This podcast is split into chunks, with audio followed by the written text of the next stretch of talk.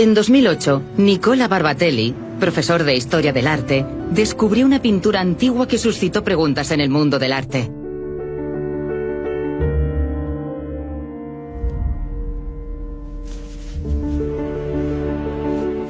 Lo primero que advertí, en cuanto lo vi, es que tenía alma. Es enigmático. La barba, la mirada, es especial, único.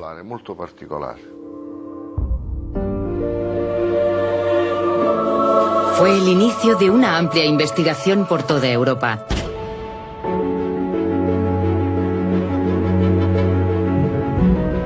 El retrato de un hombre de aspecto extrañamente familiar suscitó la curiosidad de los expertos.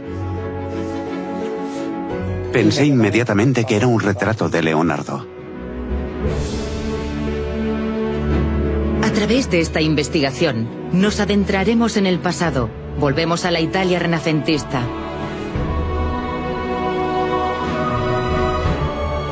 ¿Podría este cuadro ser obra de Leonardo da Vinci? ¿Hemos descubierto por fin el verdadero rostro del pintor? Da Vinci y el retrato perdido.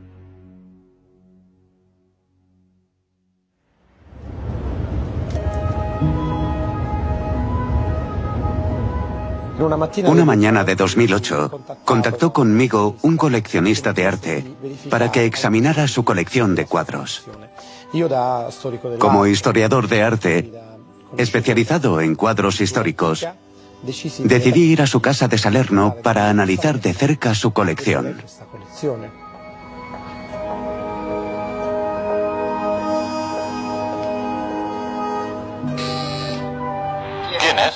Nicola Barbatelli.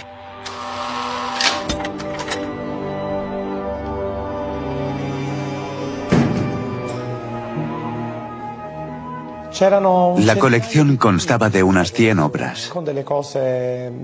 Algunas eran mediocres y otras realmente interesantes. Al final de mi visita, el coleccionista me pidió que me fijara en un cuadro en particular. Me mostró un retrato envuelto en una manta de lana. Nunca olvidaré ese momento. Me dijo, mira este cuadro. Es un cuadro que quiero sacar a subasta. Te presento a Galileo. ¿Cómo que Galileo? Le dije, es Leonardo.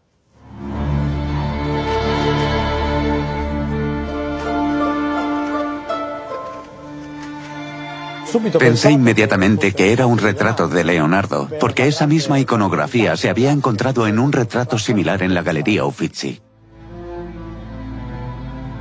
Este cuadro, expuesto en el museo más grande de Florencia, la Galería Uffizi, fue considerado durante años un autorretrato de Leonardo da Vinci. Pero en 1938 un experto demostró que se había pintado en el siglo XVII, 100 años después de la muerte del artista. Por lo tanto, ¿era una falsificación? ¿Cómo se podía explicar el sorprendente parecido entre las dos obras? ¿Podía ser este retrato el original, copiado en la Uffizi? ¿Podría ser el auténtico autorretrato de Leonardo da Vinci, que se creía desaparecido para siempre? Había mucho en juego. Apenas hay 15 obras pintadas por el maestro toscano, y nadie conoce realmente el aspecto físico del artista. El posible descubrimiento de un autorretrato de Leonardo da Vinci generó inmediatamente un debate sobre las fechas.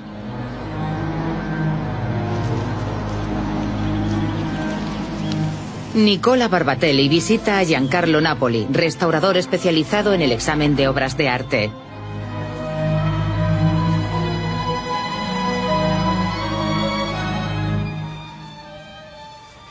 A lo largo de mi vida he tenido la suerte de admirar gran cantidad de obras porque siempre he trabajado para grandes museos y colecciones. Mi instinto y mi ojo clínico nunca me han fallado.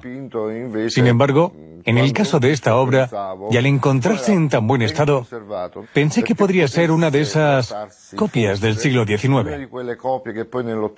Mi impresión inmediata cuando la vi fue que era demasiado bella para ser del Cinquecento.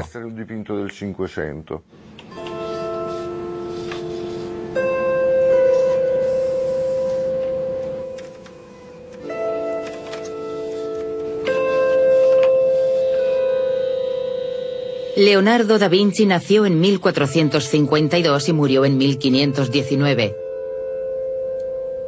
La tábola lucana representa a un hombre de unos 50 años. Si representa al artista, tendría que haber sido pintado a principios del siglo XVI en la ciudad donde vivió Leonardo, Florencia.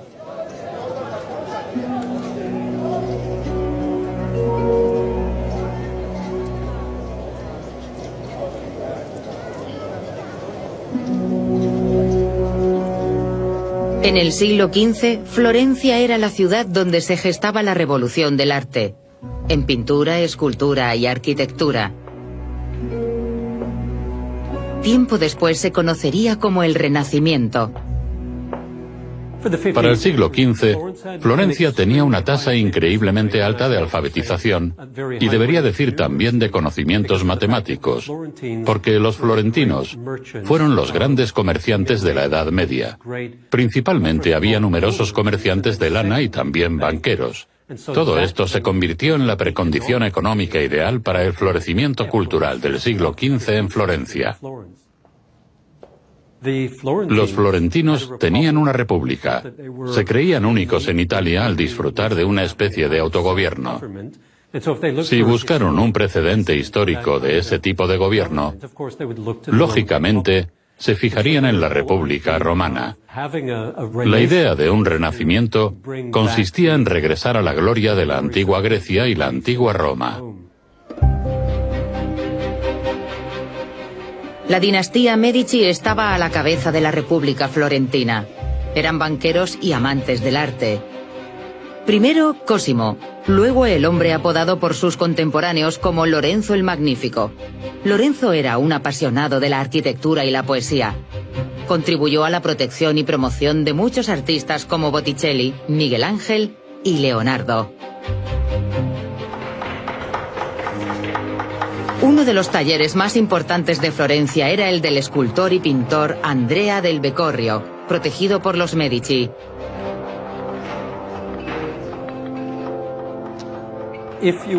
Si un joven quería ser artista con 12, 13 o 14 años, no iba a una academia de arte, iba a un estudio o taller y se hacía aprendiz. Había un sistema de aprendizaje. Acudía al taller de un pintor, orfebre o escultor establecido. En ese taller aprendía todos los secretos del oficio, a pulverizar un pigmento, a aplicar pintura, el dibujo a punta de plata, el dibujo lineal y técnicas como la pintura con témpera y a finales del siglo XV a pintar al óleo.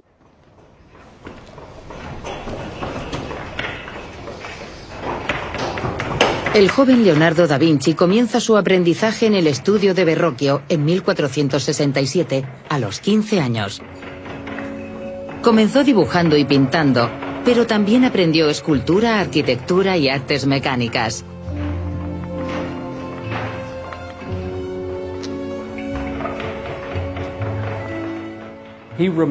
Permanece con Verrocchio hasta los 20 años. Creo que su maestro se fijó en Leonardo muy pronto. Reconoció su talento y le aleccionó.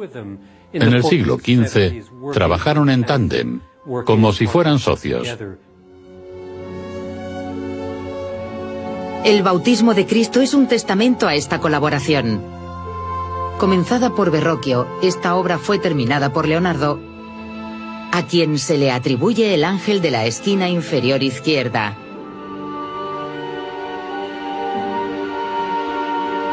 Paralelamente a su trabajo como aprendiz, Leonardo da Vinci comenzó a pintar con su propio nombre. Los monjes benedictinos de una abadía toscana le encargaron su primera obra, La Anunciación.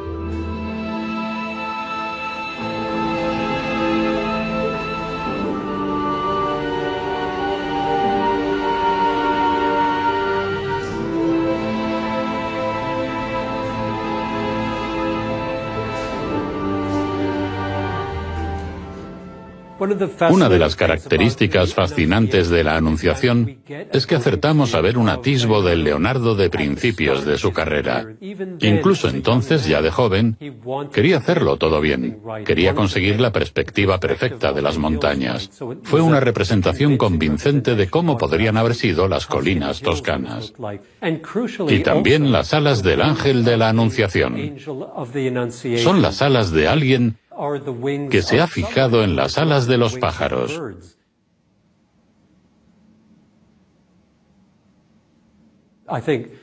Creo que el ángel de Leonardo tiene muchas más oportunidades de volar y aterrizar que ninguno de los ángeles vistos hasta ese momento. En 1476, mientras Leonardo da Vinci seguía trabajando en el taller de su maestro, recibió el encargo de su primer retrato, el de Ginebra da Vinci, hija de una de las familias más poderosas de Florencia cercana a los Medici.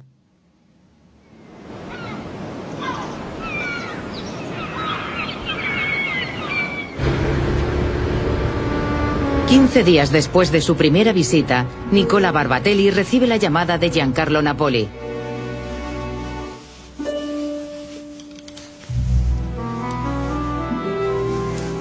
El restaurador ha terminado de limpiar el cuadro.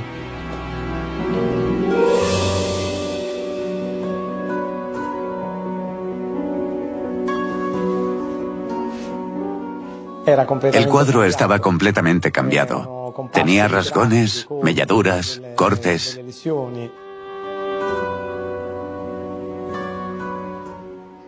No sabíamos de dónde provenían tantos daños.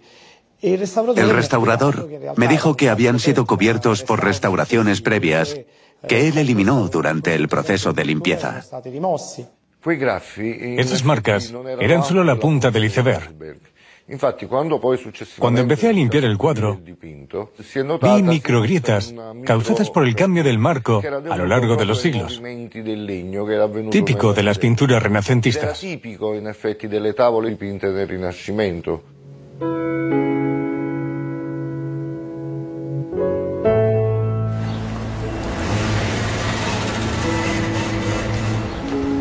Las conclusiones del restaurador son alentadoras. Pero para confirmar que el cuadro es realmente del siglo XVI, debe someterse a una investigación más profunda. Este es el inicio de una gran investigación que llevará a la tábola lucana por toda Europa.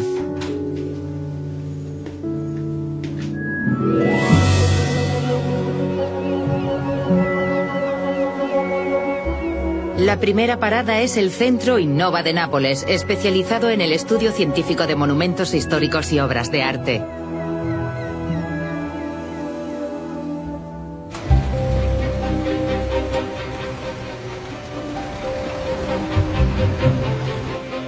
La tábola lucana fue entregada a Giovanni Paternoster, un experto en análisis con rayos X. Esta técnica posibilita determinar la fecha exacta de los pigmentos usados.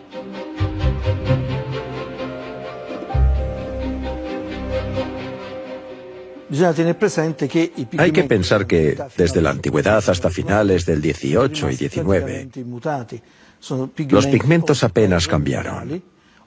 Se trataba de pigmentos minerales, vegetales y a veces con base animal. A partir del siglo XVIII o XIX es cuando se desarrollaron pigmentos sintéticos u orgánicos.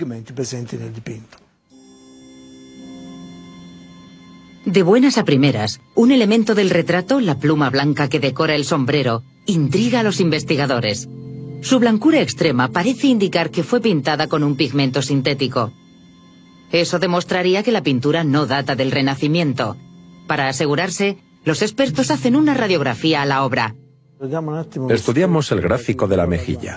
Aquí está. Se aprecia claramente la presencia de antimonio. No hay peltre y el plomo está muy presente. Debe ser una aleación de plomo y antimonio, que podría ser un amarillo Nápoles. Los primeros rastros de su uso datan de principios del siglo XVI.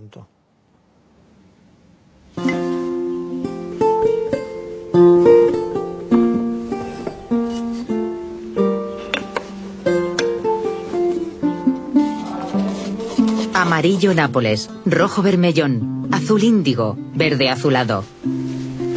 Estas sustancias, a veces tóxicas, eran preparadas por los aprendices. Eran mezcladas con huevo para obtener una pintura a la que se referían como témpera grasa, que sería sustituida progresivamente por la pintura al óleo a finales del siglo XV.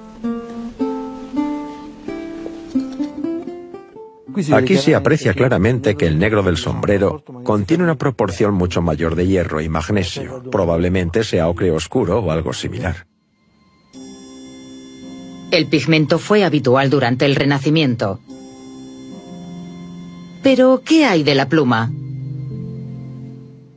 Su pigmento está hecho de dióxido de titanio, que no se introdujo hasta principios del siglo XX. Esto significa que la pluma se pintó en una fecha posterior, probablemente durante una restauración. Además del dióxido de titanio usado para la pluma, todos los pigmentos de la tábola lucana son compatibles con la era de Leonardo da Vinci. Para Nicola Barbatelli es un resultado prometedor.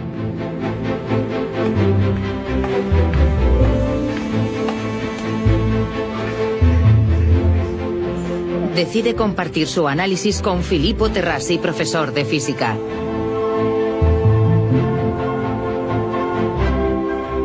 Es hora de examinar la base de la pintura. Hacen una radiografía a la tabla. Identificamos el tipo de madera, álamo. El álamo era un árbol muy popular, muy codiciado por los artistas por su escaso peso.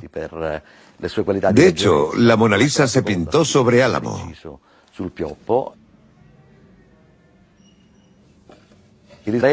La parte de atrás del retrato está compuesta por trozos de madera unidos por un ingenioso sistema de mariposa. Este tipo de ensamblaje requiere de un cierto tipo de conocimientos técnicos y de botánica, porque el objetivo es evitar que la madera se combe, lo que podría afectar o arruinar la obra. Es lógico asumir que Leonardo conocía esa técnica y que logró encontrar una manera de construir este sistema.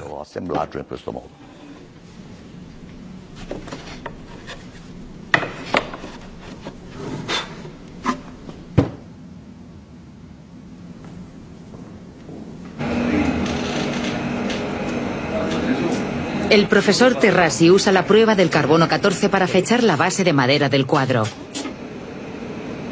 extraen tres fragmentos de madera de varios miligramos de la parte posterior del cuadro. La madera de la obra, como cualquier organismo vegetal o animal, contiene carbono 14. Cuando el organismo muere, la cantidad de carbono 14 decrece con el tiempo. Midiendo la cantidad que queda en la actualidad, podemos deducir la antigüedad de la madera.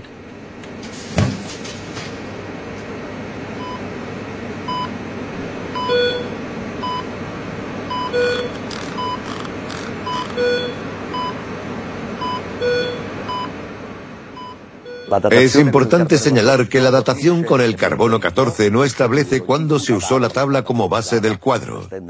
La información recogida está relacionada con el periodo de crecimiento del árbol del que proviene la madera.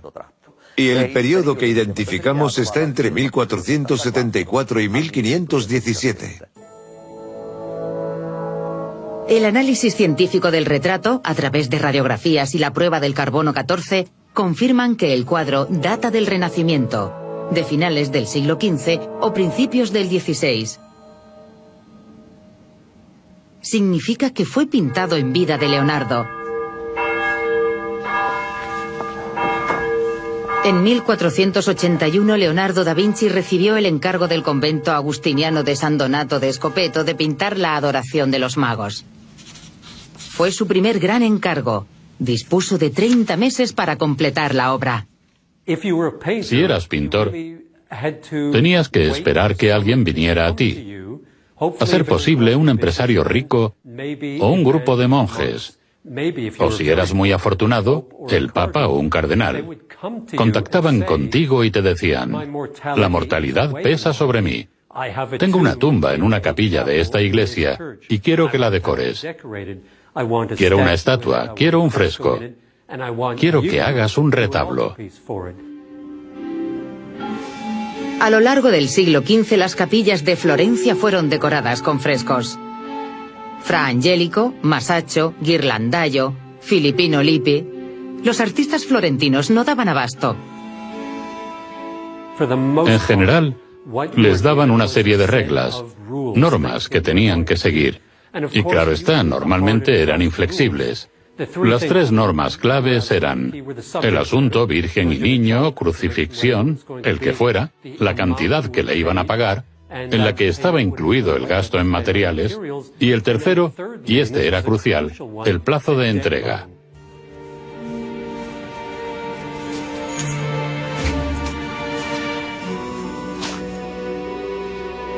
Leonardo da Vinci nunca terminó la adoración de los magos.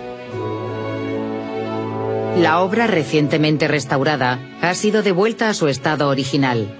Por primera vez son visibles la riqueza del detalle y el virtuosismo de su composición.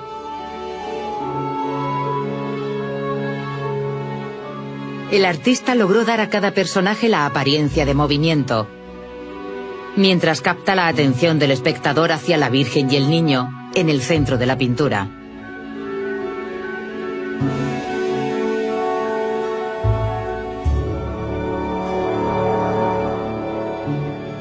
Durante el mismo periodo, Leonardo da Vinci comenzó a trabajar en San Jerónimo, una audaz obra con la que empezó a afirmar algunas de sus ambiciones, como la precisión anatómica y la presencia de paisajes.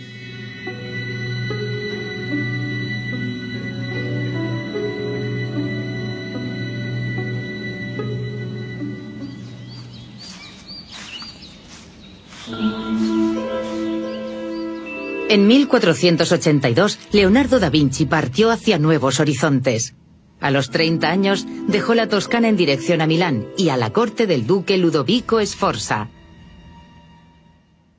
Leonardo no obtuvo el favor de los Medici. No se convirtió en su pintor favorito. De hecho, cuando se fue, Lorenzo el Magnífico mandó a una serie de pintores a Roma para trabajar en la capilla Sixtina, recién terminada en esa época. Pintores como Sandro Botticelli, Pietro Perugino o Miguel Ángel. Pero prescindió de Leonardo. No le mandó a Roma.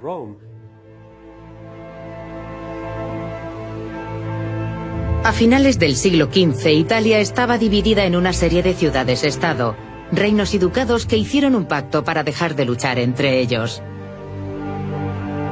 Una de las entidades más poderosas era Milán, gobernada por la dinastía Sforza.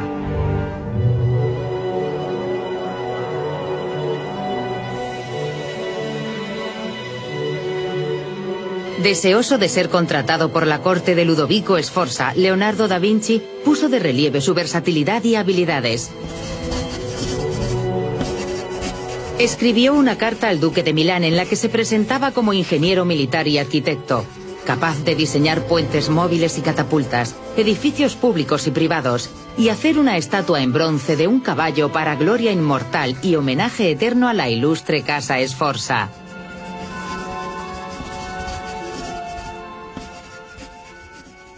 Quería estar en la corte, tratar con gente adinerada, encontrar un apoyo financiero más fuerte. Alguien como Ludovico Sforza, el hombre más poderoso de Italia en ese momento. Quería trabajar con él y recibir encargos. El pintor florentino fue recibido con los brazos abiertos por el duque, cuya corte carecía de pintores y escultores de renombre. Permaneció casi 20 años en Milán. Trabajó como ingeniero militar y arquitecto, y contribuyó a la construcción del Navigli, la red de canales que hacía posible la navegación por el ducado. Hizo un trabajo importante, el fresco de la última cena.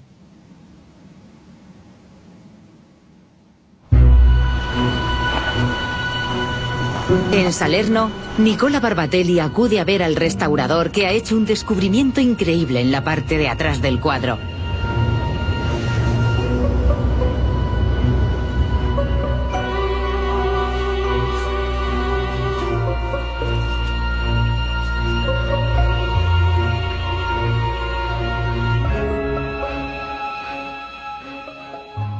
Durante el proceso de limpieza aparecieron las palabras Pinxit Mea escritas detrás. Era extraño. El texto estaba escrito de derecha a izquierda con una inversión gráfica de las letras. Esta escritura espejo es característica de los zurdos. Fue usada por Leonardo da Vinci que escribía y pintaba con la mano izquierda. Sus cuadernos de notas llamados códices, en los que registró a lo largo de su vida pensamientos y experiencias en campos tan diversos como anatomía, hidráulica, arquitectura y botánica, lo confirman. Miles de páginas manuscritas son escritas sistemáticamente al revés.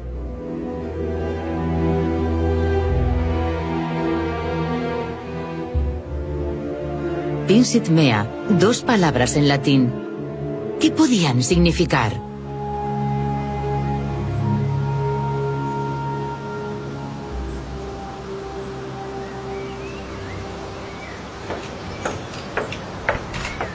En Vinci, el pueblo nativo del artista, Peter Huenstadt, experto en Leonardo, acude a la biblioteca que alberga reproducciones exactas de los códices del maestro toscano.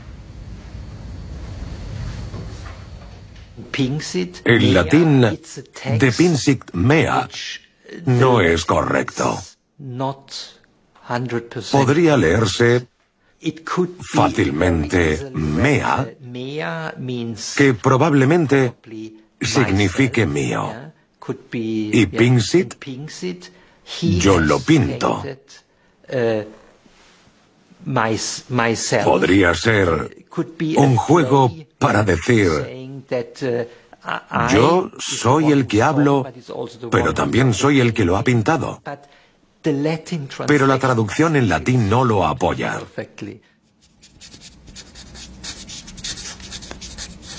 Sabemos que el artista escribía casi siempre en el dialecto de la Toscana. Hijo ilegítimo de un notario florentino, no pudo ir a la universidad. Fue autodidacta en latín.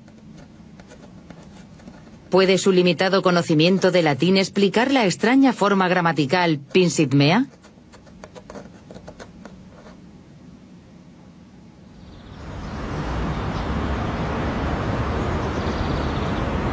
En Monteforte Irpino se programa una reunión con Silvana Giuliano, experta en grafología forense. El análisis grafológico está basado en una comparación de varias muestras grafológicas. Silvana Giuliano trabaja a partir de reproducciones del Códice Atlántico, que contiene más de mil páginas de notas de Leonardo. Los códices representaron una gran fuente para nosotros porque eran manuscritos y estaban escritos con total espontaneidad. En grafología la escritura debe ser espontánea para ser analizada. No podríamos haber deseado un mejor material.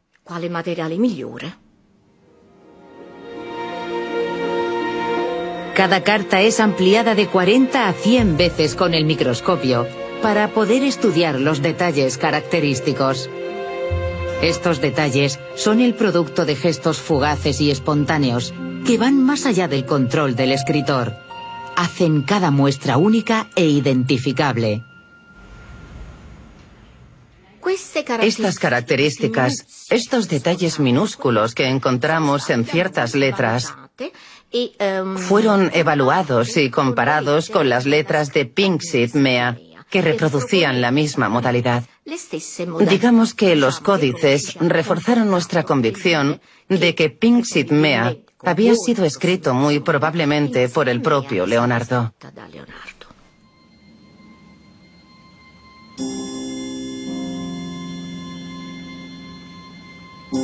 Si Leonardo fue el autor de la inscripción, la tábola lucana pudo ser un autorretrato representa un hombre en la cincuentena. El pintor nació en 1452 y el retrato pudo pintarse alrededor del 1500.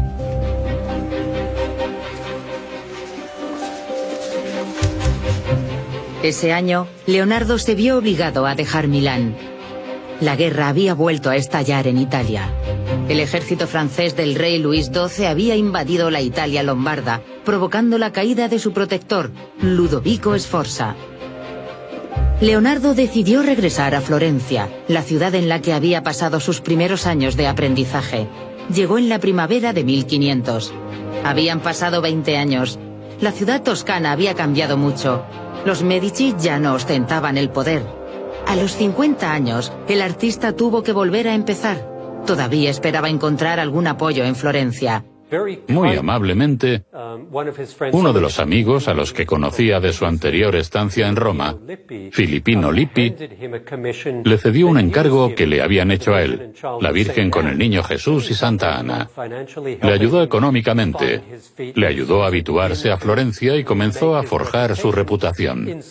De alguna manera, esta pequeña parábola nos dice que a los patrones les importaba menos quién hacía el trabajo que el tema del cuadro. Tenían una plantilla, tenían una idea de lo que querían en ese retablo y podría haberlo hecho cualquier persona. Leonardo da Vinci nunca completó el retablo. Solo hizo un boceto preliminar que lamentablemente no conservamos. Pero el artista trabajó toda su vida en el tema de Santa Ana, la Virgen y el Niño Jesús.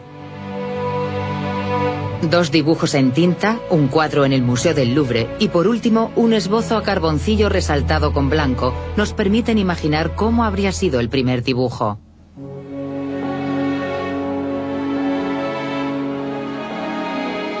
Los monjes, sorprendidos por el dibujo preliminar de Leonardo, decidieron exhibirlo públicamente. Toda Florencia acudió al monasterio Servita. Durante esa atribulada época, con continuas batallas, la gente iba a rezar a Santa Ana, patrona de Florencia. Pero también a admirar el estilo del pintor toscano.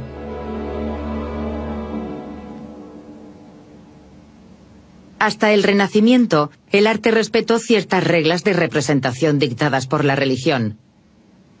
Rostros pintados sin conocimientos anatómicos eran rígidos y codificados en su actitud y rasgos aparecían sobre un fondo generalmente cubierto de oro, sin perspectiva ni paisajes. Todos sabemos cómo son la escultura y la pintura góticas, sin mucha variedad en la postura y en la expresión facial. En la Florencia del siglo XV y XVI, veían a la humanidad de una forma diferente. Ya no eran almas religiosas que esperaban la muerte. No esperaban el cielo. No estaban abandonados en este mundo. Por lo tanto, el modo en que representaban a la humanidad era diferente. Los individualizaron e hicieron que interactuaran.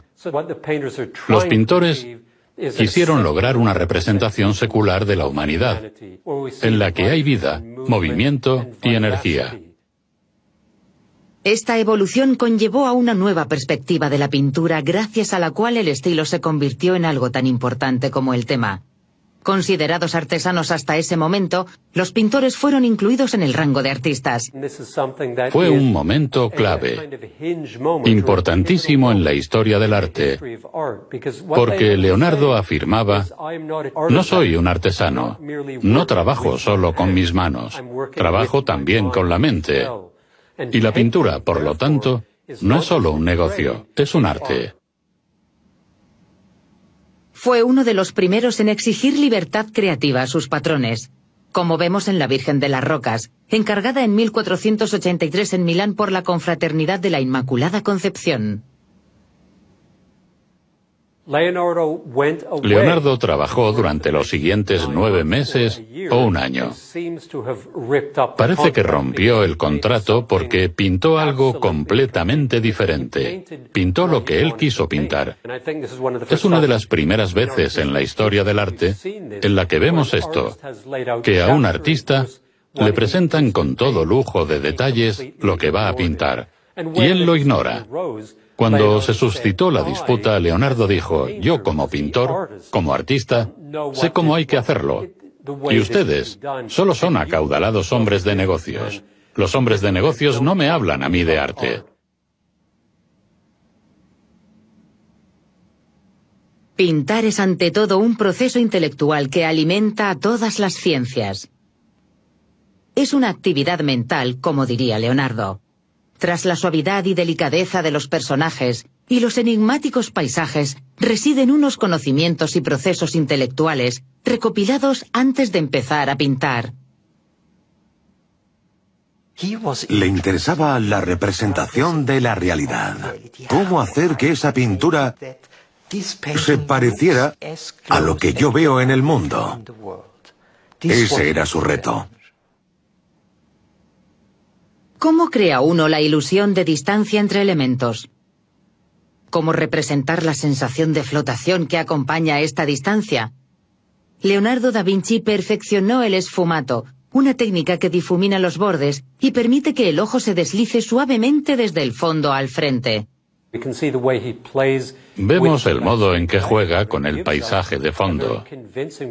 Nos da una representación muy convincente de las colinas que se desdibujan en la distancia. Se le ocurrió usar el color azul para las colinas. Reduciría el tono de azul cada cierto tiempo para dar sensación de distancia. Desde el nebuloso horizonte de un paisaje a los suaves contornos de un rostro, el esfumato cubre delicadamente cada elemento con una nube de humo que crea sensación de unidad. No hay líneas auténticas en la naturaleza y no debería haberlas en la pintura. Se aprecia muy bien en la Gioconda, en el original. Se ve con la técnica del óleo cómo creó esas superficies. Todo vuela, todo está nuboso. La atención prestada a la pintura de los rostros y cuerpos combinados con el estudio anatómico del artista los hace extremadamente realistas.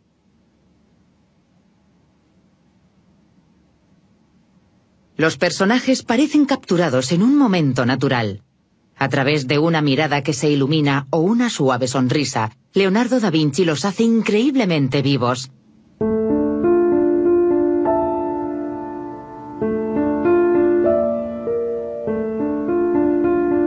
¿Encontramos en la tábola lucana estas cualidades asociadas a la obra de Leonardo?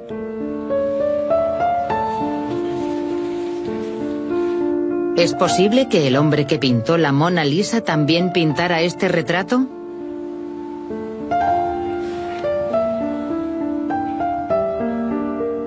Su paleta oscura recuerda a otras obras del artista toscano. Si comparamos la Mona Lisa con otros retratos de sus contemporáneos, nos sorprende la presencia del claroscuro, que contrasta con los brillantes colores de los pintores renacentistas. Cuando miramos el retrato de cerca, podemos admirar la transparencia de la piel, el pequeño hoyo de las mejillas que implica una ligera caída de los tejidos debido a la edad. Es la marca de un artista que estudió anatomía, como Leonardo da Vinci. El artista glorifica en esta obra una precisa atención al detalle. Los músculos de la mandíbula incluyen un ligero hoyo en la mejilla, los ríos de la barba prácticamente dibujados pelo a pelo con extraordinario detalle. Especialmente el modo en que pintó el pelo. Esa es su mayor cualidad. Pero lo que más llama nuestra atención de este retrato son los ojos. Nos sentimos capturados por esta mirada que parece seguir al espectador allá donde esté. Una mirada en movimiento, recuerdo de la Mona Lisa.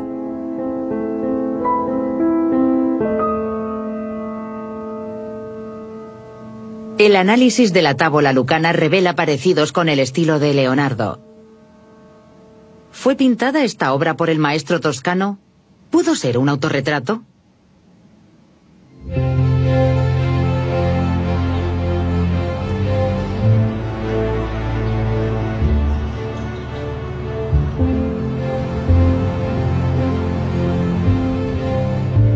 Durante cinco siglos el aspecto físico de Leonardo da Vinci ha sido un tema de controversia sin fin.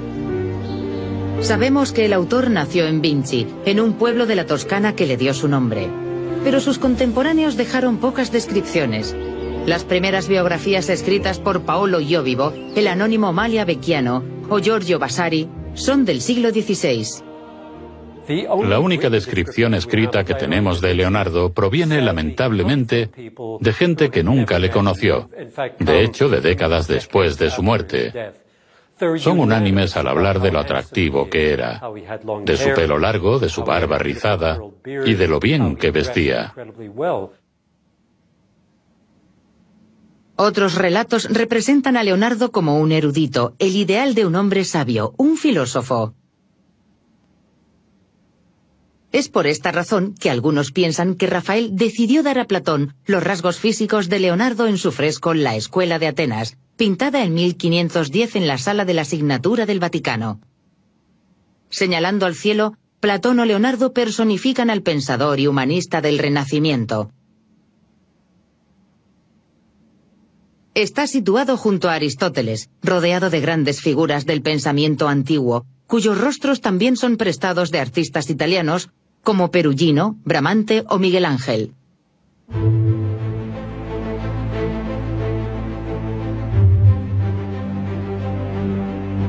El autorretrato representa al artista con los rasgos de un anciano impenetrable. Hasta hace poco se consideraba el único autorretrato del artista. Era la representación oficial del rostro de Leonardo. Pero hace unos años se descubrió que este boceto era de 1480, cuando Leonardo solo tenía 30 años. Este hecho plantea dudas sobre la identidad del modelo.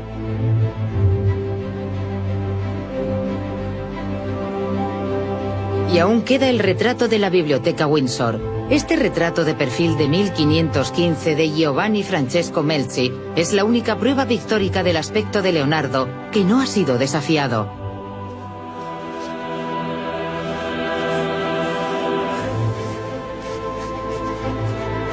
Leonardo da Vinci conoció a Melzi en 1508. El joven aristócrata de Milán quería aprender a pintar. El artista le dio la bienvenida como aprendiz en su taller. Melzi permaneció a su lado toda su vida.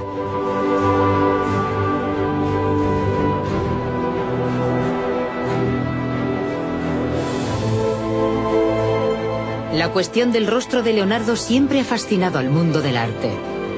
Algunos historiadores se han aventurado a decir que la cara del hombre de Vitruvio o el joven de la adoración de los magos pertenece al artista. Recientemente un dibujo que podría ser un autorretrato de Leonardo fue encontrado en el códice sobre el vuelo de los pájaros. Sin embargo, no deja de ser pura especulación. Esto es un enigma en el que retrato y autorretrato, real y falsificación, se enfrentan en un interminable juego de espejos.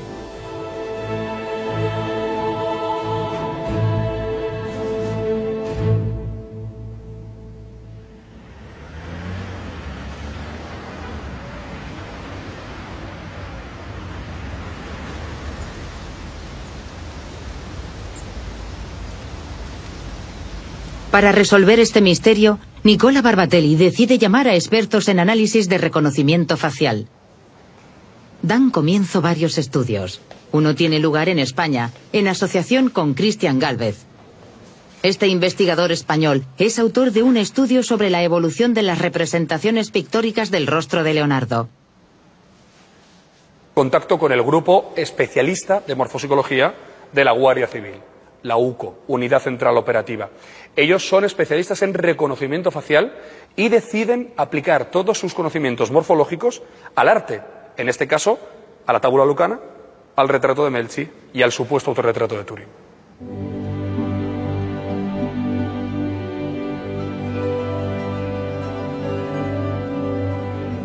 Los rostros son analizados y comparados para determinar si hay compatibilidad morfológica entre los diferentes retratos. Paralelamente, los rostros son comparados usando parámetros dimensionales, como la longitud de la nariz o la distancia entre la punta de la nariz y la barbilla.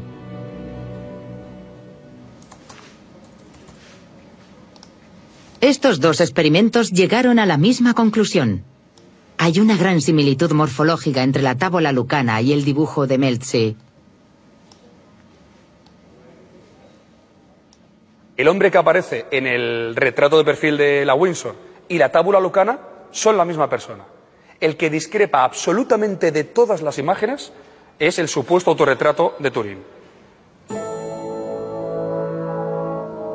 Este resultado implica que los dos retratos fueron realizados usando medidas faciales directas.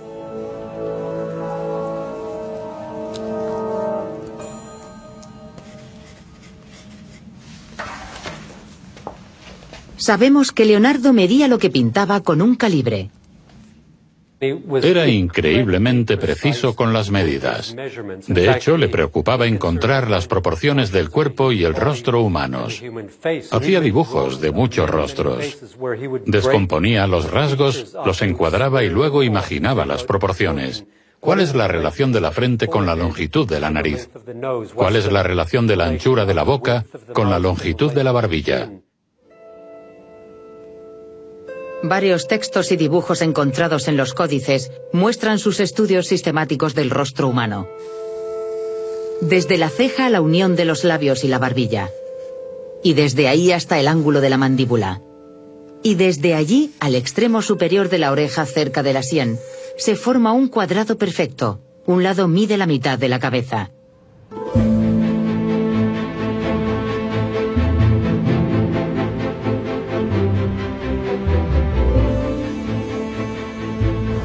Los rostros representados tanto en la tábula lucana como en el boceto de Melzi parecen extrañamente similares. Pero ¿cómo podemos estar seguros de que es la misma cara? En la Universidad de Tallinn, un experimento de reconstrucción en 3D podría proporcionar la clave. Orest Kormashov, director del Departamento de Historia del Arte. Helen Koch, diseñadora en 3D. Gianni Glini, asesor del Museo de Antigüedades, se unen para este estudio sin precedentes.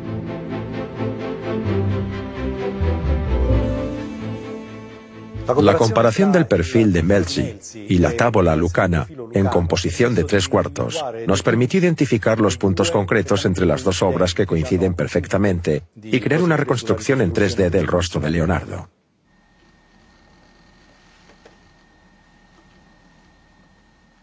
La 3D consiste en triángulos.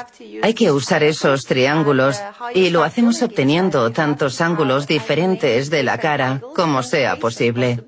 En nuestro caso se trata de un ángulo, además de un lado de la cara. Estos datos se introducen en un programa de 3D y comenzamos a reconstruir la cara.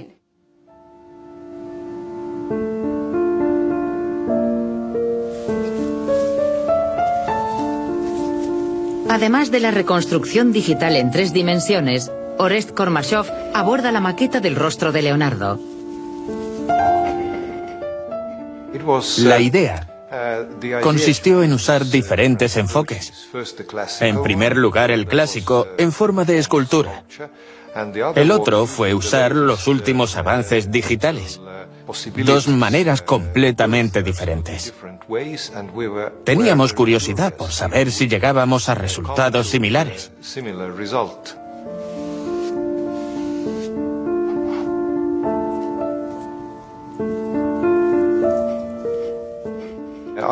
Abordé la maqueta de plástico de una manera tradicional. Primero, la hice en arcilla, porque es muy plástica, muy fácil de trabajar. Esa parte fue la más desafiante.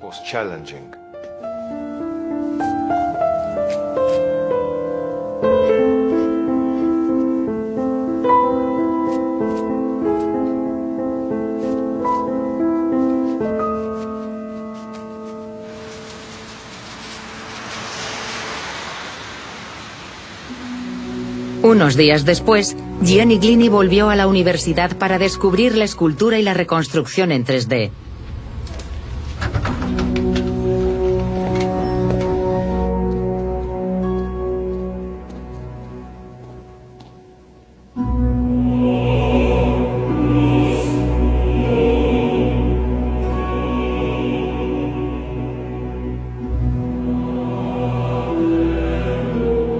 Por primera vez, el rostro de Leonardo da Vinci aparece en tres dimensiones, proporcionándole una sensación asombrosamente realista.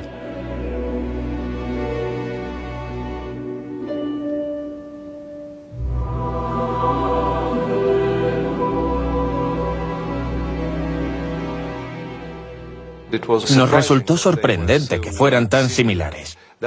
También nos confirmó que el enfoque artístico no es solo una fantasía, sino también muy acertado, comparado con el enfoque científico y el numérico. Es la primera reconstrucción de este tipo del rostro de Leonardo.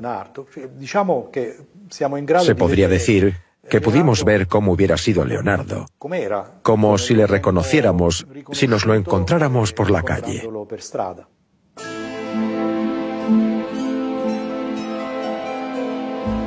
Pero había un problema comparando la reconstrucción en 3D con la tábola lucana. Claro está. Lo primero que hicimos fue superponer la cara reconstruida de Leonardo en el cuadro. En aquel momento sentimos un escalofrío, porque las imágenes no encajaban a la perfección. Cuando quisimos hacer coincidir la cara a la altura de la nariz y la boca, los ojos no coincidían. Pensamos que habíamos cometido un error en la reconstrucción, que nos había faltado algo. ¿Pero qué? Para responder a esta pregunta, debemos preguntarnos cómo se hacían los autorretratos. Los autorretratos aparecieron por primera vez en Florencia en el siglo XV. Inicialmente, el pintor se incluía en un cuadro, dentro de una escena de personas, como una especie de recuerdo de que él fue el que pintó esa obra. Era como una especie de firma. A menudo establecía contacto visual con el espectador. En su fresco de la capilla Brancacci de la iglesia del Carmine, el artista Masaccio aparecía como la última figura de la derecha del círculo de apóstoles con sombrero azul y traje rojo. El artista florentino Filippo Lippi se representó a sí mismo en su retablo dedicado a la coronación de la Virgen. Está arrodillado a la izquierda, mirando hacia el exterior con la cabeza apoyada en la mano. Uno de los más importantes es, sin duda, el de Sandro Botticelli, buen amigo de Leonardo, que aparecía en el famoso cuadro La adoración de los magos. La segunda fase es cuando el pintor empieza a representarse en un retrato, lo que llamamos un autorretrato, colocándose directamente delante de nosotros y mostrándonos cómo es. Ahora hablamos de algo muy diferente porque si pensamos quién se hacía retratos en los siglos XIV, XV y XVI, solo se nos ocurre gente importante, papas, cardenales y ricos comerciantes de lana. Es un gran avance que de repente los pintores salgan de la oscuridad, se internen en el lienzo, en el marco, y comiencen a representarse a sí mismos. Tenemos a Alberto Durero, el gran pintor y grabador alemán. Durero decidió representarse. Decidió que era lo bastante importante como para mostrar sus rasgos en un cuadro en el que no apareciera nadie más. Era una manera de decir quiero ser recordado. Soy lo bastante importante como para que las futuras generaciones sepan cómo era yo. La mayoría de los autorretratos se pintaban en posición de tres cuartos. En Italia, entre los famosos, se encuentra el de Antonello da Messina. Perugino y Rafael.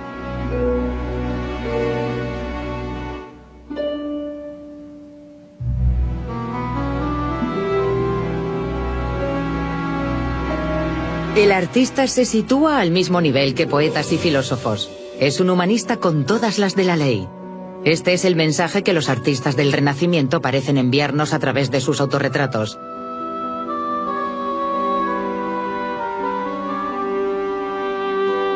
El personaje de la tábola lucana está en posición de tres cuartos. Pero si nos fijamos, Vemos que las pupilas divergen. El ojo derecho mira directamente, pero el izquierdo parece mirar ligeramente a un lado. La posición de las pupilas parece extrañamente desconectada, como si la pupila de un ojo mirara en una dirección diferente a la otra. Esta particularidad es más que evidente en el San Juan Bautista. Es ligeramente menos obvia, pero no obstante presente en la Mona Lisa, y también la vemos en la tábola lucana. ¿Es esta misma mirada asimétrica prueba de que la tábola lucana fue pintada por Leonardo da Vinci? ¿Cómo se puede explicar la divergencia de los ojos? La respuesta podría hallarse en el Códice Atlántico de Leonardo da Vinci. Entre los experimentos ópticos de Leonardo hay uno que yo considero un invento especial, la cámara de los espejos. En el manuscrito B del códice, un texto ilustrado con un boceto de la mano de Leonardo explica esta sorprendente instalación. Si hicieses ocho espejos planos con dos brazos de ancho y tres de alto, colocados en círculo, de manera que compongan una figura de ocho caras con una circunferencia de 16 brazos, con diámetro de cinco brazos, quien allí se encuentre podrá verse por cada lado infinitas veces.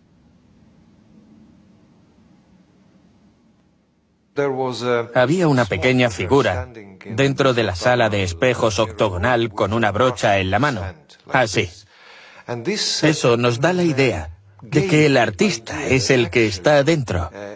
Pero, ¿qué hace un artista dentro de una habitación de espejos? ¿Podría Leonardo haber concebido esa instalación para hacer el autorretrato? Para comprender el uso de la cámara de los espejos en términos prácticos y saber si Leonardo hubiera sido capaz de usarla, contamos con todos los elementos requeridos para llevar a cabo un experimento virtual. Sabemos cómo se construyó la cámara de los espejos. Hicimos una reconstrucción en 3D del rostro de Leonardo.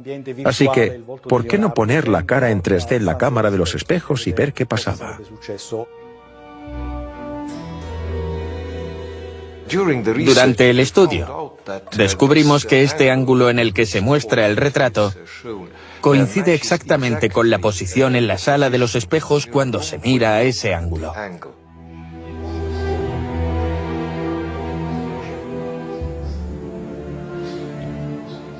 Si miramos al lugar donde confluyen dos espejos del octógono, forman un ángulo de 22 grados y medio. Por lo tanto, un ángulo en tres cuartos perfecto.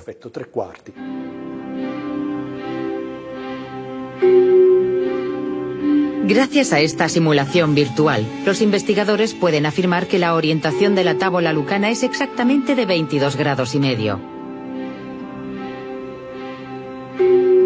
Pero mirándolo más de cerca, destaca algo. La nariz y la boca parecen estar más de perfil. ¿Cómo se explican estas rotaciones diferentes?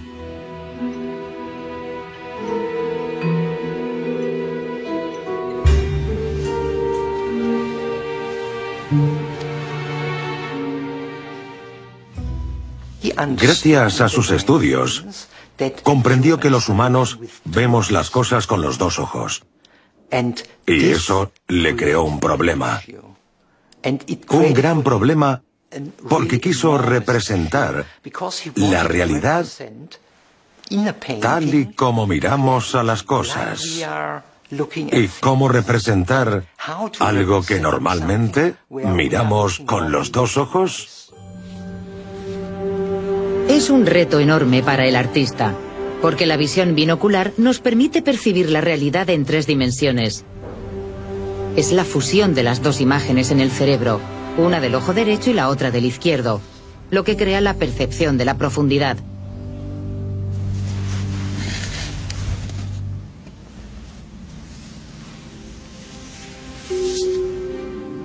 Como siempre, fue a través de la experimentación como Leonardo encontró una forma de representar la visión binocular en un cuadro. Cogió una esfera y dibujó la mitad vista por un ojo, e hizo lo mismo en la otra mitad con el segundo ojo. se dio cuenta de que producía una percepción espacial del objeto. Cada mitad parece destacar más.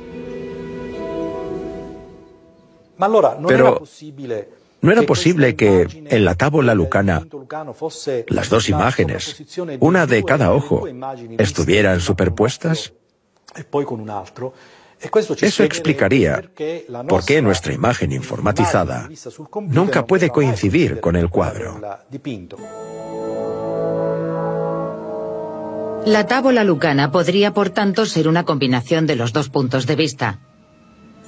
La nariz y la boca orientadas en un eje de 40 grados habrían sido pintadas por el ojo derecho. Y los ojos y el resto del rostro orientados en un eje de 22 grados y medio con el izquierdo. Esto explica los diferentes ejes observados entre ojos, nariz y boca.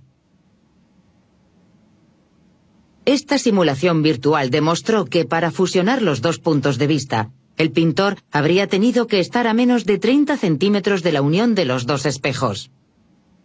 La luz usada probablemente provendría de una vela situada arriba a la izquierda, lo que explicaría por qué el lado izquierdo de la cara está bañado por una cálida luz mientras que el derecho está más oscuro. La diferencia en la dilatación de las pupilas confirma esta hipótesis. La pupila izquierda cerca de la fuente de luz es más pequeña que la pupila derecha que permanece en la sombra.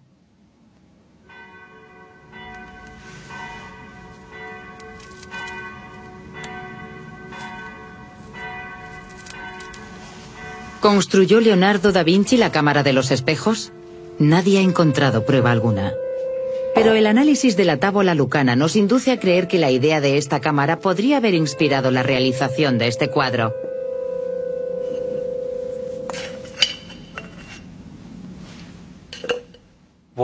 Lo que hizo con la Gioconda y lo que hizo con este retrato es girar ligeramente alrededor de la cabeza, por lo que la línea de la nariz oculta una de las partes más críticas donde hay que difuminar.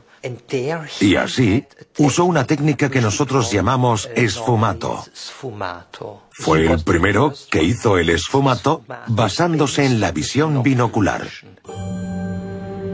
La presencia del esfumato en la tábola lucana podría ser una prueba más de que fue pintado por Leonardo da Vinci. Pero al contrario que la mayoría de los cuadros al óleo del artista florentino, la tábola lucana fue pintada con témpera grasa, una mezcla de pigmentos y huevo que seca más rápido. Cuando se te ocurre ¿Qué puedes representar con la visión binocular? Haces ensayos. ¿Quieres probar cómo funciona? Esta podría ser una explicación muy simple a la razón de no usar óleo, que requiere de mucho más tiempo. Todos sus estudios iban encaminados al uso en el arte porque consideraba el arte como la posibilidad de visualizar conocimientos. Este retrato no solo es la representación de sí mismo, sino el resumen de todos sus estudios, de todos sus conocimientos. Arte y ciencia es lo que se oculta tras la tábola lucana. La complejidad del cuadro arroja luz sobre la visión del maestro florentino. Consideraba la pintura un arte que sirve para una mejor comprensión del mundo.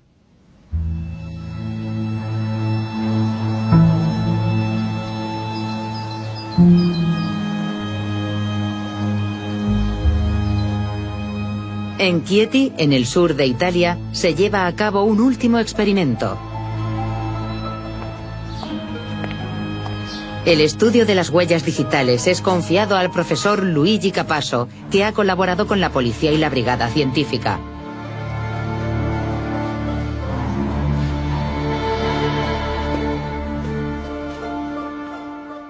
Como persona, como hombre, Leonardo da Vinci no dejó ningún rastro de sí mismo. En consecuencia, ¿qué tenemos a nuestra disposición los científicos en cuanto a información paleobiológica sobre esta importante personalidad italiana? La única opción es buscar rastros biológicos en los materiales que tocó. En este contexto, la idea de buscar huellas es la opción más obvia.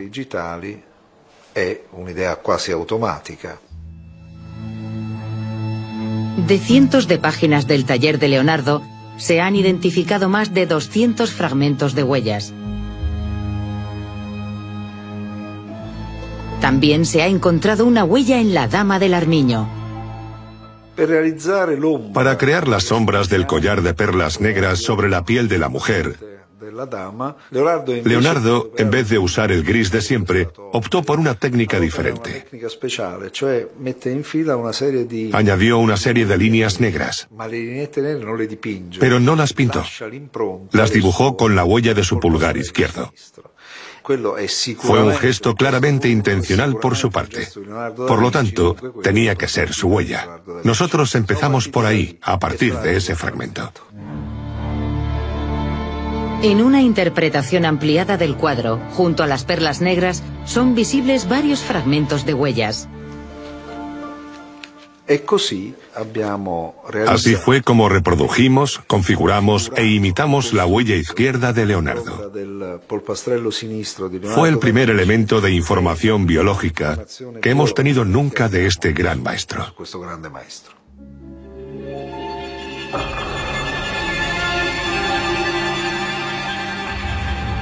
La policía decidió hacer una investigación sobre las huellas de la tábola lucana. Se tomaron macrofotografías de toda la superficie del cuadro.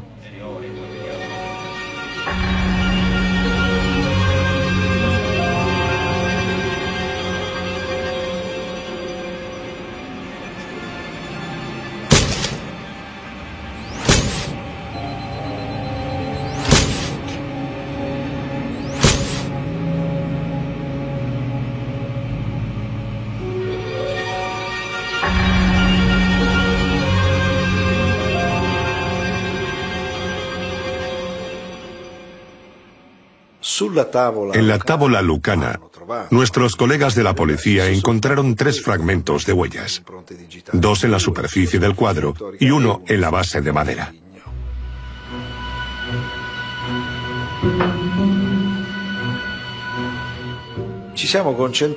Nos concentramos en el fragmento de huella cercano a la pluma del sombrero.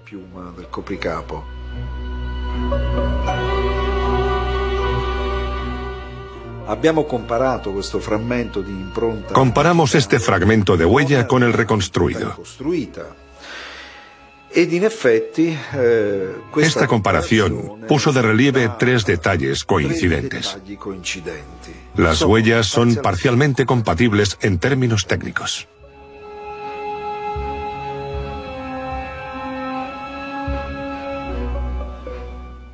Este fragmento de huella se hizo al mismo tiempo que se aplicaba la pintura, porque está incrustado. Fue dejado allí, impreso en la pintura, antes de que se secara. La pintura aún estaba húmeda.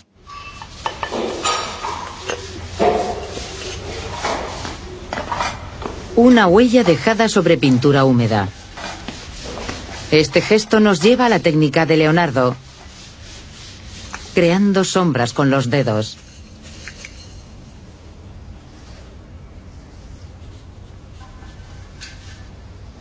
¿Quién sino el artista podría haber puesto su pulgar en un cuadro en el que estaba trabajando?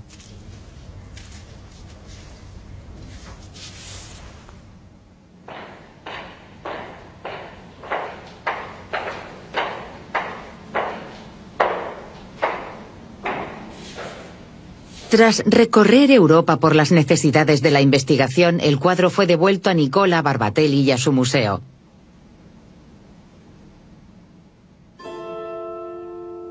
La posible atribución del retrato fue un acontecimiento en el mundo del arte. En 2009, Nicola Barbatelli daba la bienvenida al profesor Carlo Pedretti, uno de los más eminentes especialistas en la obra de Leonardo. Io sono sempre molto cauto, molto prudente, ma anche sempre molto ottimista. perché io ho grandissima fiducia nelle opere d'arte che sanno parlare da sé e questa mi parla da sé e io ci sento qualche cosa che va, eh, che va studiato.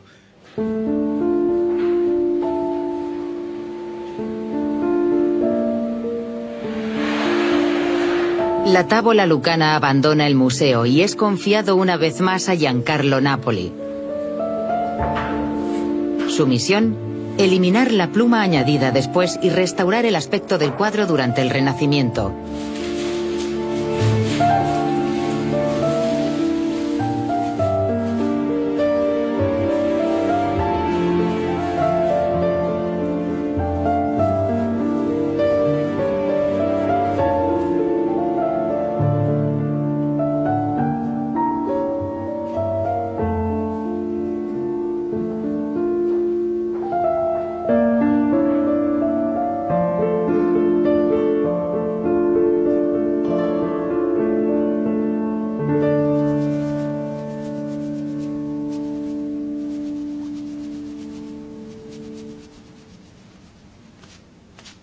Tras esta última fase de la restauración, la tábola lucana apareció finalmente en su estado original, sin el barniz ni la pluma blanca.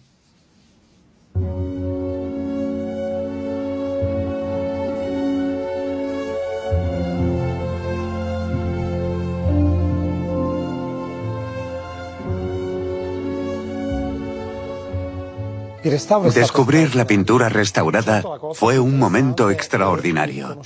La parte más interesante fue el descubrimiento de tonos de piel, el esfumato y los increíbles efectos de luz.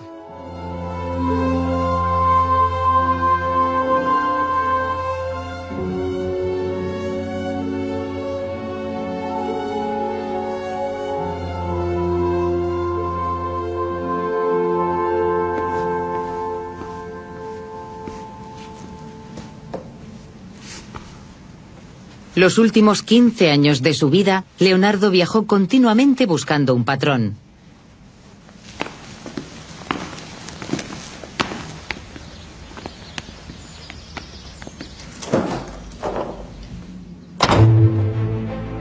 En 1508 regresó a Milán, hogar de los Sforza, que habían sido conquistados por Luis XII y ahora estaba ocupado por los franceses. El primer encuentro entre Leonardo y los franceses fue durante una campaña en Italia. La primera campaña italiana de Luis XII, en la que fue conquistada Milán. Luis XII fue a Milán y lo primero que le pidieron que viera fue la famosa última cena pintada por Leonardo da Vinci en el convento de Santa María delle Grazie. El rey Luis XII quedó fascinado por el cuadro y quiso llevárselo a Francia. Al prior del convento le costó mucho trabajo convencerle, pero le dijo, Sire, si lo hace solo se llevará pedazos. Antes de regresar a Francia, Luis XII nombró a Leonardo primer ingeniero y arquitecto del rey. El artista entró al servicio de Charles d'Amboise, que había sustituido a Ludovico Sforza. Pero tres años después, en 1511, los franceses eran expulsados de Milán. Leonardo perdía así a su protector, Charles d'Amboise. Ese fue el inicio de unos años de incertidumbre y viajes para el pintor toscano, buscando de nuevo un benefactor.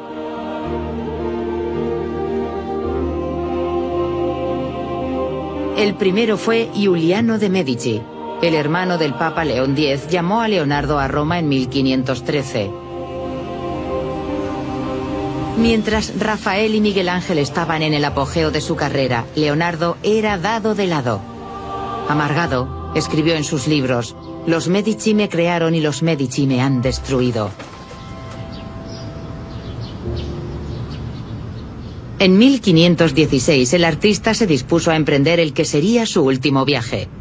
Con 64 años cruzó los Alpes a lomos de una mula, transportando sus posesiones más valiosas, sus cuadernos y tres de sus obras.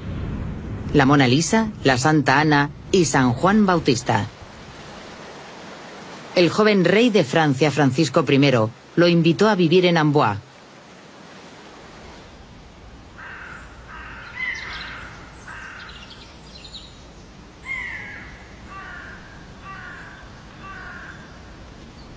Fue aquí, en el Clos Lycée Château, no lejos del castillo de Francisco I, donde Leonardo pasó los últimos tres años de su vida en compañía de su fiel amigo Giovanni Francesco Melzi.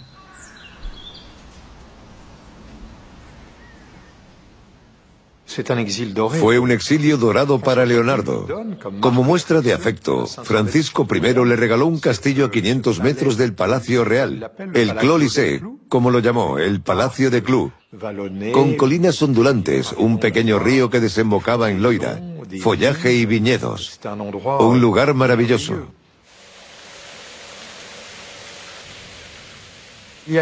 Se desarrolló una sorprendente relación entre este joven rey de 22 años y el gran artista.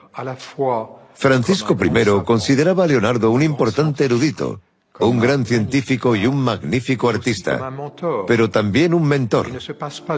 Y cuando Francisco I estaba en Amboise, no pasaba un solo día sin ver a Leonardo.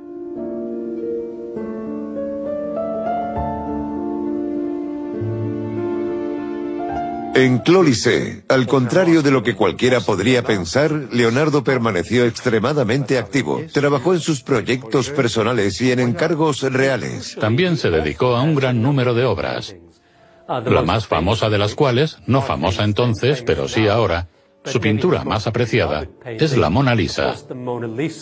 Trabajó en ella esporádicamente y creo que pacientemente durante 12 años seguidos. La empezó en 1503 la Mona Lisa, el San Juan Bautista y Santa Ana, pero ni rastro del autorretrato. Se encontró un documento que menciona la existencia de un autorretrato de Leonardo da Vinci en Baprio Dada, la villa de la familia de Giovanni Francesco Melzi, a quien el artista había conocido en Milán. Eh, Leonardo probablemente nunca se llevó el retrato con él. Esta es una hipótesis. Puede que lo dejara en Dada en una de sus visitas a su alumno favorito, en la villa de los Melzi. Pero ¿cómo explicar el descubrimiento de la tábola lucana en el sur de Italia, a casi 900 kilómetros de Dada?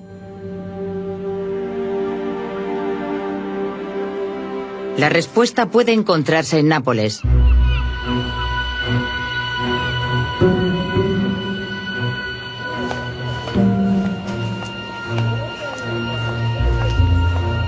Nicola Barbatelli acudió a la Biblioteca Nacional para hacer una investigación.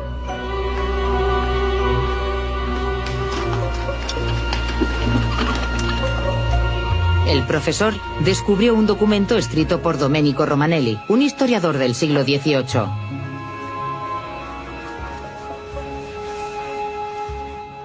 Domenico Romanelli. Domenico Romanelli proporcionó información sobre varios cuadros de Leonardo que formaban parte de tres colecciones de Nápoles. En una de esas colecciones, propiedad de la familia Ruffi di Baranello y almacenada en su palacio de la calle Cedronia de Nápoles, había un autorretrato de Leonardo. La descripción exacta era un retrato de Leonardo hecho por su propia mano.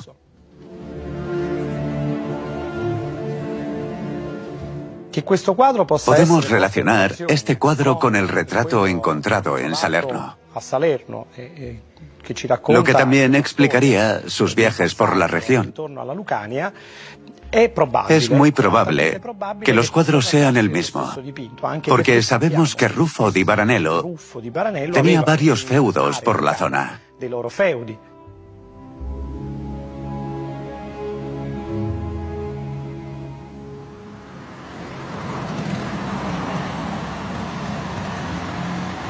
Aún debe esclarecerse el increíble parecido entre la tábola lucana y el cuadro de la Galería Uffizi.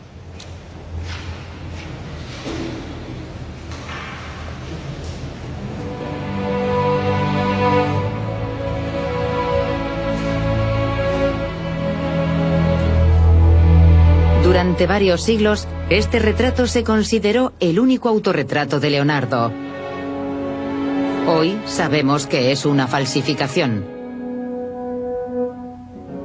¿Fue la tábola lucana el original? El cuadro de la galería Uffizi no pudo ser pintado si no había otro cuadro que él pudiera copiar. Hay muchas razones para creer que el cuadro de Florencia era, ¿cómo decirlo? Un pequeño fraude. Bueno, no pequeño, porque la persona que tuvo el cuadro original quizá no quería prescindir de él. Esta persona organizó la venta o estafa en Florencia. Él hizo una copia que, en una broma de la historia, se convirtió en el autorretrato oficial de Leonardo a partir de ese momento. Leonardo da Vinci.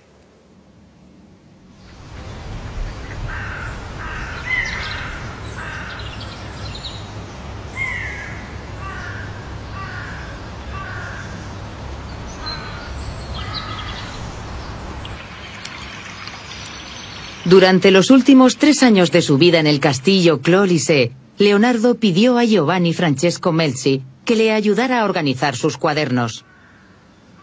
Pretendía escribir varios tratados sobre los diferentes temas que había estudiado a lo largo de su vida. Pero se trataba de una ingente tarea, y el artista no tuvo tiempo de verla acabada.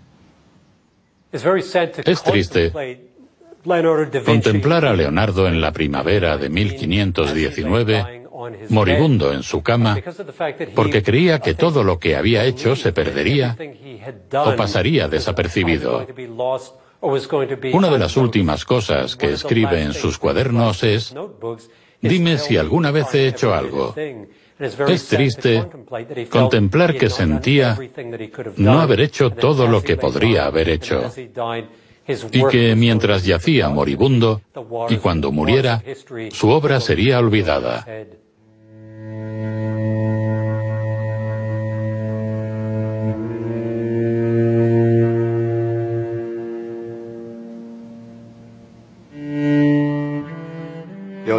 Leonardo murió el 2 de mayo de 1519 en Clou.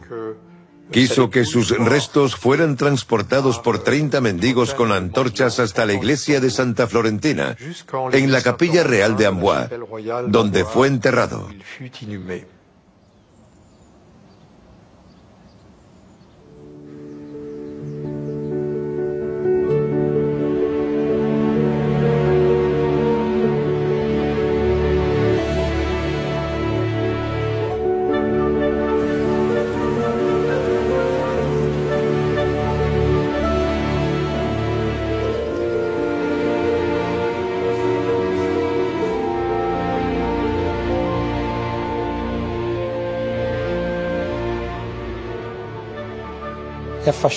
Esta historia es fascinante, porque cinco siglos después, Leonardo ha permitido que se le descubra.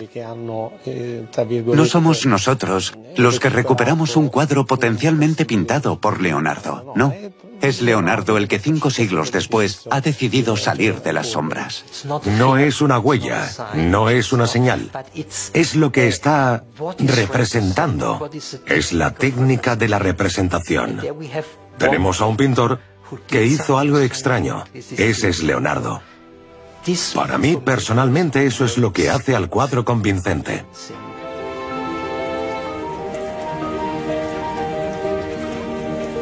El aspecto físico de Leonardo da Vinci ha sido un enigma durante siglos.